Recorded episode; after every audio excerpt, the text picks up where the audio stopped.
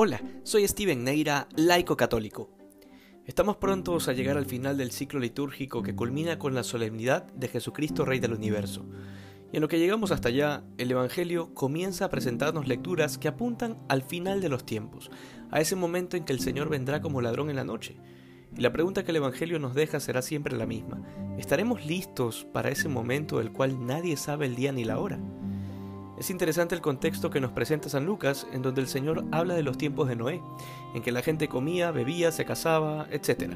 Es decir, hacían su vida con toda normalidad y los días transcurrían sin ningún evento particular que llame la atención, hasta que de un momento a otro Noé se subió a la barca, cayó el diluvio y acabó con todo.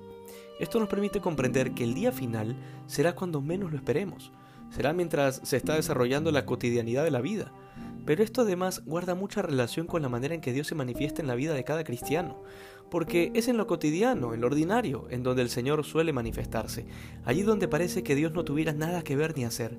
Sin embargo, a partir de que Dios se hizo hombre en Jesucristo, absolutamente nada de lo humano le es ajeno o extraño. De hecho, es la razón por la cual muchos de los que lo seguían no lo seguían solo por los milagros, sino por sus palabras que estaban cargadas de, sabiduría de lo alto.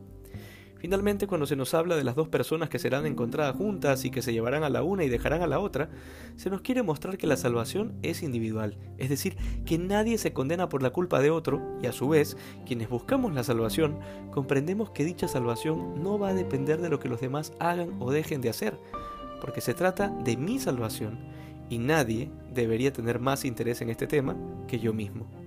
Que hoy seamos más santos que ayer. Dios te bendiga.